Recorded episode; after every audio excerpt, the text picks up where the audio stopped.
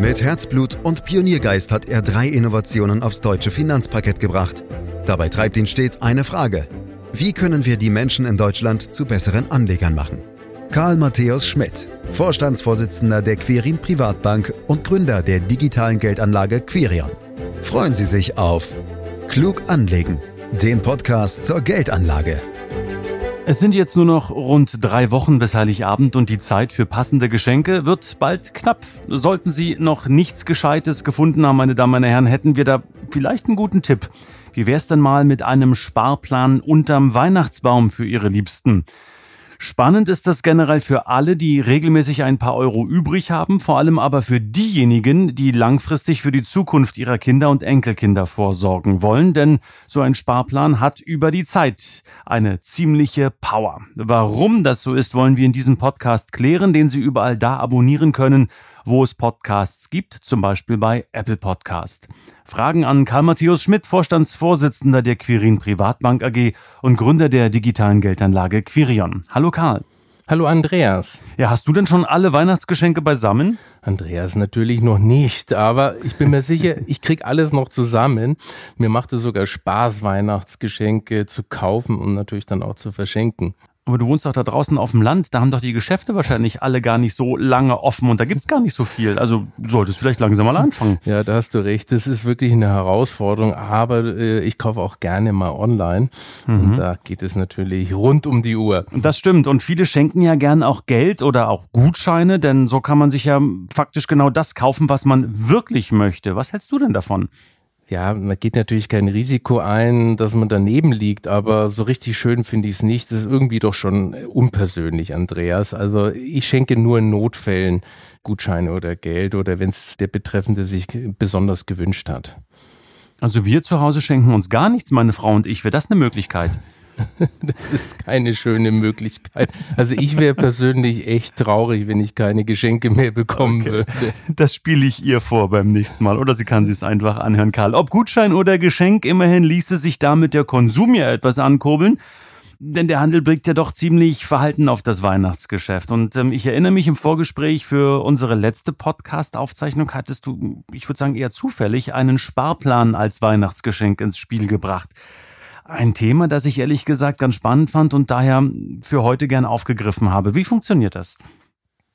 Also ich finde es erstmal super, dass du beim Geschenkemachen immer die Konjunktur im Hinterkopf hast und du hast natürlich recht. Das Weihnachtsgeschäft ist natürlich schon ein wichtiger Motor für die Konjunktur.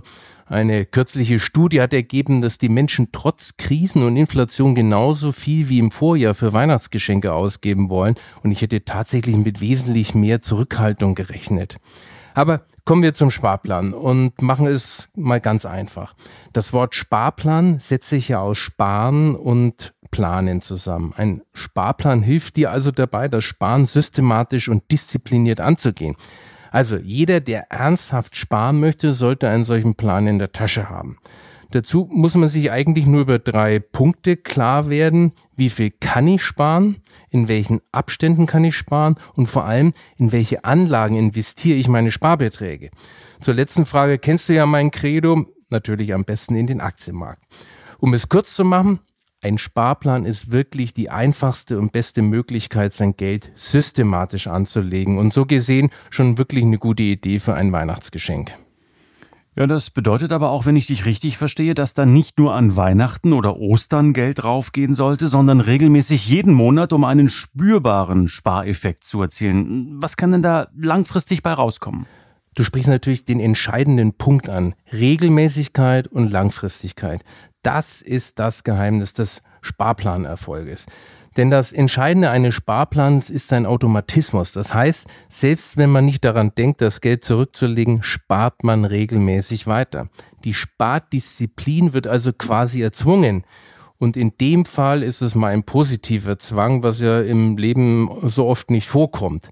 Wer einmal einen Sparplan eingerichtet hat und von seinem Konto abbuchen lässt, muss keine weiteren Entscheidungen mehr treffen. Es sei denn, die Stellschraube des Sparplanes, also die Höhe der Sparsumme oder das Ansparintervall, sollen angepasst werden, weil zum Beispiel das Einkommen sich verändert hat. Ja, dann mach doch mal ein Beispiel, was da so zusammenkommen kann, Karl. Ja, nehmen wir an, schon bei der Geburt eines Kindes wird ein Sparplan in Höhe von 50 Euro monatlich eingerichtet, der in die globalen Aktienmärkte investiert.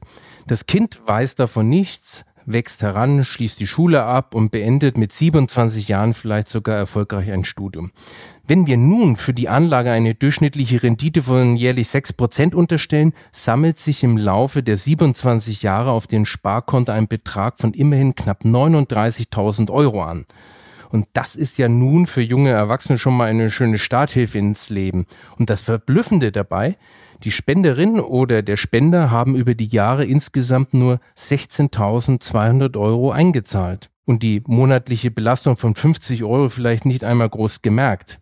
Und das Ganze kann man sich jetzt auch noch über einen längeren Zeitraum vorstellen. Angenommen, der Enkel gibt seine 39.000 Euro nicht aus, sondern legt das weiter zu 6 Prozent an. Dann hat er nach 40 Jahren, also im Alter von 67, ein Vermögen von rund 390.000 auf seinem Konto. Und wenn er das Geld nicht nur liegen lässt, sondern vielleicht sogar weiter die 50 Euro monatlich anspart, sind es rund 480.000 Euro also circa 90.000 mehr als ohne weitere Ansparung, obwohl er selber in den 40 Jahren nur 24.000 einbezahlt hat. Ja, absolut. Das klingt echt cool. Ah, Karl, man muss es doch irgendwann wieder ausgeben. Du hast jetzt immer vorgerechnet, dass man es anspart, anspart, aber ich würde es ehrlich gesagt irgendwann noch ausgeben wollen.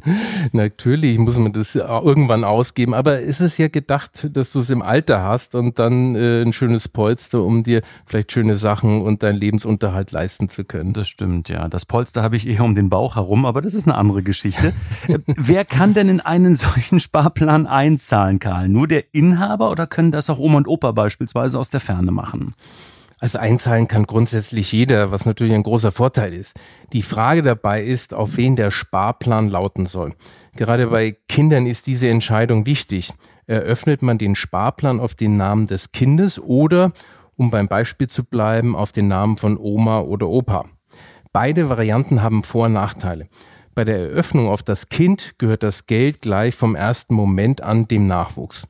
Und Kinder haben auch schon einen Sparerfreibetrag in Höhe von 801 Euro aktuell und ab 2023 übrigens 1000 Euro, der für die Erträge genutzt werden kann. Dafür ist die Eröffnung etwas aufwendiger, weil da die Eltern bzw. Erziehungsberechtigten zustimmen müssen mit entsprechender Legitimationspflicht. Mit 18 hat dann das Kind das alleinige Verfügungsrecht. Wenn Oma und Opa den Sparplan auf ihren Namen eröffnen, gehört das Geld erstmal ihnen. Damit liegt aber auch die Versteuerung der Erträge bei Ihnen. Die Kontoeröffnung ist dafür etwas einfacher, denn es müssen keine Daten des Kindes erfasst werden und die Großeltern behalten die volle Kontrolle über das Geld. Das kann natürlich auch mal ein Vorteil sein. Aber man muss auch beachten, dass bei einer späteren Übertragung des Guthabens Schenkungssteuer anfallen kann. Also wenn du mein Fazit hören willst, trotz des etwas höheren Aufwandes ist meine Empfehlung, den Sparplan von Anfang an auf den Namen des Kindes einzurichten. Da bin ich aber froh, denn wir haben es nämlich genauso gemacht, gleich auf den Namen des Kindes. Da hat alles seine Ordnung. Karl, kann man denn die monatlichen Sparraten eventuell auch ganz flexibel gestalten oder beispielsweise nur einmal im Quartal was einzahlen oder ja am Ende des Tages im Extremfall, also zum Beispiel bei Arbeitslosigkeit oder ähnlichem, auch mal ganz ausfallen lassen. Ja, beim Sparplan ist man völlig flexibel, Andreas. Meine Meinung ist dazu, bevor man sich übernimmt, sollte man lieber einen kleineren Betrag wählen, dann aber dabei bleiben. Denn die Konstanz der Zahlung ist extrem wichtig, also Monat für Monat auch was einzubezahlen. Mhm. Und wie sollte man idealerweise einen solchen Sparplan bestücken? Da gibt es natürlich kein Rezept, das für alle gilt, Andreas.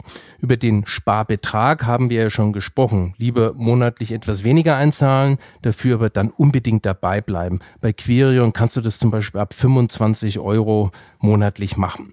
Was die Dauer anbelangt, gilt, je länger, desto besser. Denn die Langfristigkeit wird mit einem starken Zinseszinseffekt belohnt. Und das ist eigentlich der Gag am Sparplan. Mhm. Und in welche Anlagen sollte man da hineinsparen? So will ich es mal formulieren.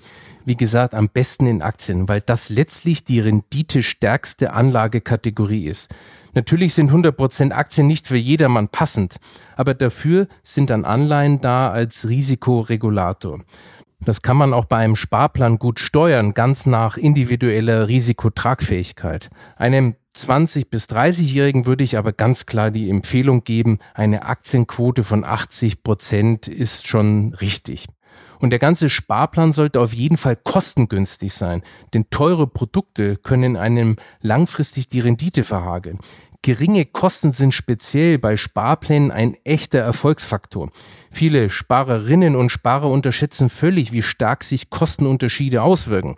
Lass mich bezüglich der Kosten nochmal an unser Beispiel von eben anknüpfen. Angenommen, der Sparplan hätte aufgrund höherer Kosten eine um ein Prozent geringere Rendite pro Jahr, dann hätten wir nach 27 Jahren statt der knapp 39.000 Euro nur noch rund 33.000 Euro auf dem Sparplan stehen. Ein Unterschied, der einen kleinen Gebrauchtwagen ausmachen kann. Und damit sind wir bei ETFs, denn dies sind nun mal die kostengünstigsten Produkte. Und solange die Börsen steigen, ist das sicherlich auch eine ganz spannende Idee, wird der vorsichtige Anleger sagen, Karl. Aber was passiert, wenn die Börsen fallen? Die Tatsache, dass die Börse langfristig nach oben gerichtet ist, dabei die Kurse aber mal steigen und mal fallen, ist sozusagen das Lebenselixier eines Sparplanes. Denn damit profitierst du in allen Börsenphasen. Bei sinkenden Kursen bekommst du aufgrund der festen Sparrate als Trostpflaster entsprechend mehr ETF-Anteile, wodurch sich der durchschnittliche Einstiegskurs verbilligt. Im Endeffekt führt es dazu, dass du bei anschließenden Kurserholungen überproportional profitierst, was sich am Ende positiv auf die Rendite auswirkt. Man spricht hier auch vom sogenannten Cost-Average-Effekt. Umgekehrt bekommst du bei steigenden Kursen zwar weniger ETF-Anteile, dafür schlagen aber im Gegenzug Gewinne im bereits angesparten Vermögen zu Buche. Mit einem Sparplan kannst du also sowohl bei steigenden als auch bei fallenden Kursen ganz entspannt bleiben. Denn im Grunde investierst du automatisch antizyklisch. Mhm. Kommen denn da grundsätzlich alle ETFs für einen solchen Sparplan in Frage oder sollte man sich da ganz spezielle Indexfonds anschauen? Wie sieht da die Verteilung aus? Was ist am Markt überhaupt ähm, zu kaufen und zu verkaufen? Also erstmal sollte man unbedingt sogenannte aktive ETFs vermeiden. Die gibt es ja mittlerweile. Ein solcher ETF ist aber nichts anderes als ein Wolf im Schafspelz, denn dabei kommen dieselben Strategien zum Einsatz, die auch schon bei den klassischen aktiven Fonds genutzt werden. Also zum Beispiel Timing oder Stock-Picking-Strategien. Deren Erfolgslosigkeit ist aber nun wirklich fast schon mehr als bewiesen. Das heißt konkret, aktive ETFs sind nichts als Firlefanz, den man sich sparen sollte. Grundsätzlich gilt die Maxime, je breiter die Streuung, desto besser. Leider reicht dafür ein einzelner ETF aber nicht aus, selbst ein einzelner ETF auf dem bekannten MSCI Weltindex nicht. Optimal ist es daher, wenn du in ein intelligent zusammengestelltes Bündel von ETFs ansparst, um die Renditechancen des Aktienmarktes voll auszuschöpfen. Wir ermöglichen das zum Beispiel dadurch, dass du direkt in unsere gesamte Vermögensverwaltung ansparen kannst. Das heißt, wir bieten zwar einen Sparplan, zugleich aber eine Vermögensverwaltung, die in eine ganze Reihe von gut aufeinander abgestimmten Produkten investiert. Diese Art von strategischem Sparen nennen wir Sparplan Plus. Karl, ich versetze mich jetzt einfach mal in die Lage, Heiligabend, 24. Dezember, und da wollen viele vielleicht gern auch etwas Handfestes verschenken und eben nicht nur ein profanes Stück Papier wie einen Sparplan. Mitunter findet man da zum Beispiel eine kleine Gold- oder Silbermünze, manchmal auch eine größere, wie den Krügerrand unterm Weihnachtsbaum. Wie denkst du denn darüber? Naja, also wir müssen ja auch bedenken, Krügerrand ist jetzt ja auch nichts Persönlicheres wie ein Sparplan. Also Ach, so ein äh, das sehe ich schon ganz anders. Der okay. ist zwar handfest und die Verpackung mag schöner sein und man hält ihn schön in der Hand, mhm. aber aus meiner Sicht ist am Ende der Inhalt entscheidend. Und der Inhalt eines Sparplanes sind Gelder, die in Anlagen investiert werden, die produktiv arbeiten, weil es in Unternehmen investiert wird, die damit etwas herstellen und leisten. Bei einer Goldmünze ist das nicht der Fall, auch wenn sie noch so schön ausschaut unter dem Weihnachtsbaum. Die liegt im Grunde nur rum und man muss auf eine Wertsteigerung hoffen, die aber leider keiner ökonomischen Logik unterliegt. Wenn ich mich also zwischen einer Goldmünze und einem Sparplan als Geschenk entscheiden müsste, dann eindeutig den Sparplan. Das war eine klare Auskunft. Ähm, danke dafür. Und dann müssen wir abschließend nur noch eine Frage klären, Karl. Was bekommst du denn gern geschenkt oder hast du schon alles? Nein, ich habe natürlich nicht alles und ich lasse mich mal überraschen, was es äh, da am Weihnachtsbaum äh, gibt und ich freue mich definitiv immer über ein Geschenk. Aber ein Sparplan, den musst du mir nicht mehr schenken, den habe ich ja schon und ich mhm. freue mich dann mehr, wenn meine Kinder einen bekommen. Mhm. So wird das im Hause Schmidt dann getan und gemacht und umgesetzt. Da wissen wir ein Stück weit mehr zum 24. und zum Sparplan als Weihnachtsgeschenk. Das war mehr als auskunftsstark. Karl, ich danke dir ganz herzlich. Haben wir wieder eine Menge gelernt. Dazu sind diese Podcasts ja auch da, die jeden Freitag erscheinen, meine Damen und Herren die Sie natürlich auch direkt abonnieren können, diese Podcasts, um keine Folge zu verpassen. Sie dürfen Themenvorschläge machen. Sie können auch im Nachhinein noch Fragen stellen, falls noch was offen sein sollte, unter podcast.quirinprivatbank.de. Viel mehr Infos dann auch selbstverständlich wie gewohnt unter www.quirinprivatbank.de. Und für heute sage ich ganz herzlichen Dank fürs Lauschen. Das war Klug anlegen. Der Podcast zur Geldanlage der Quirin Privatbank mit dem Vorstandsvorsitzenden Karl Matthäus Schmidt. Wir freuen uns über Ihre Rückmeldungen und Themenwünsche, die Sie uns gerne an podcast.querinprivatbank.de senden können. Die Querin Privatbank steht für echte Unabhängigkeit, da sie auf Provisionen und hauseigene Produkte verzichtet. Das innovative Anlagekonzept Markt, Meinung, Wissen beruht auf bewährten Erkenntnissen der Finanzmarktforschung und investiert frei von Prognosen in den weltweiten Kapitalmarkt. Die Bank unterstützt interessierte Anleger bei der Altersvorsorge und dem langfristigen Vermögensaufbau. Mehr Informationen erhalten Sie unter querinprivatbank.de.